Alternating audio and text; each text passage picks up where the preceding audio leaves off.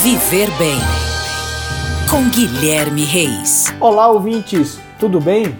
Você sabia que não precisa dispor muito tempo do seu dia para se exercitar? A Organização Mundial de Saúde recentemente atualizou suas diretrizes sobre atividade física. Baseada em evidências científicas, a OMS visa a melhor forma de obter benefícios e reduzir os riscos de doenças crônicas através da prática regular de exercício físico. No antigo documento de 2010, a recomendação era de 150 minutos de atividade moderada ou 75 minutos de atividade intensa por semana.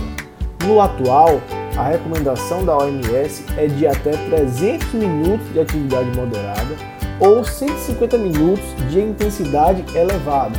Trocando em miúdos, exercitar-se de maneira moderada uma hora por dia é o suficiente para manter o coração forte, prevenir e reabilitar lesões ortopédicas, manter as taxas de colesterol e glicemia em níveis normais, além de trazer uma enorme sensação de prazer e bem-estar.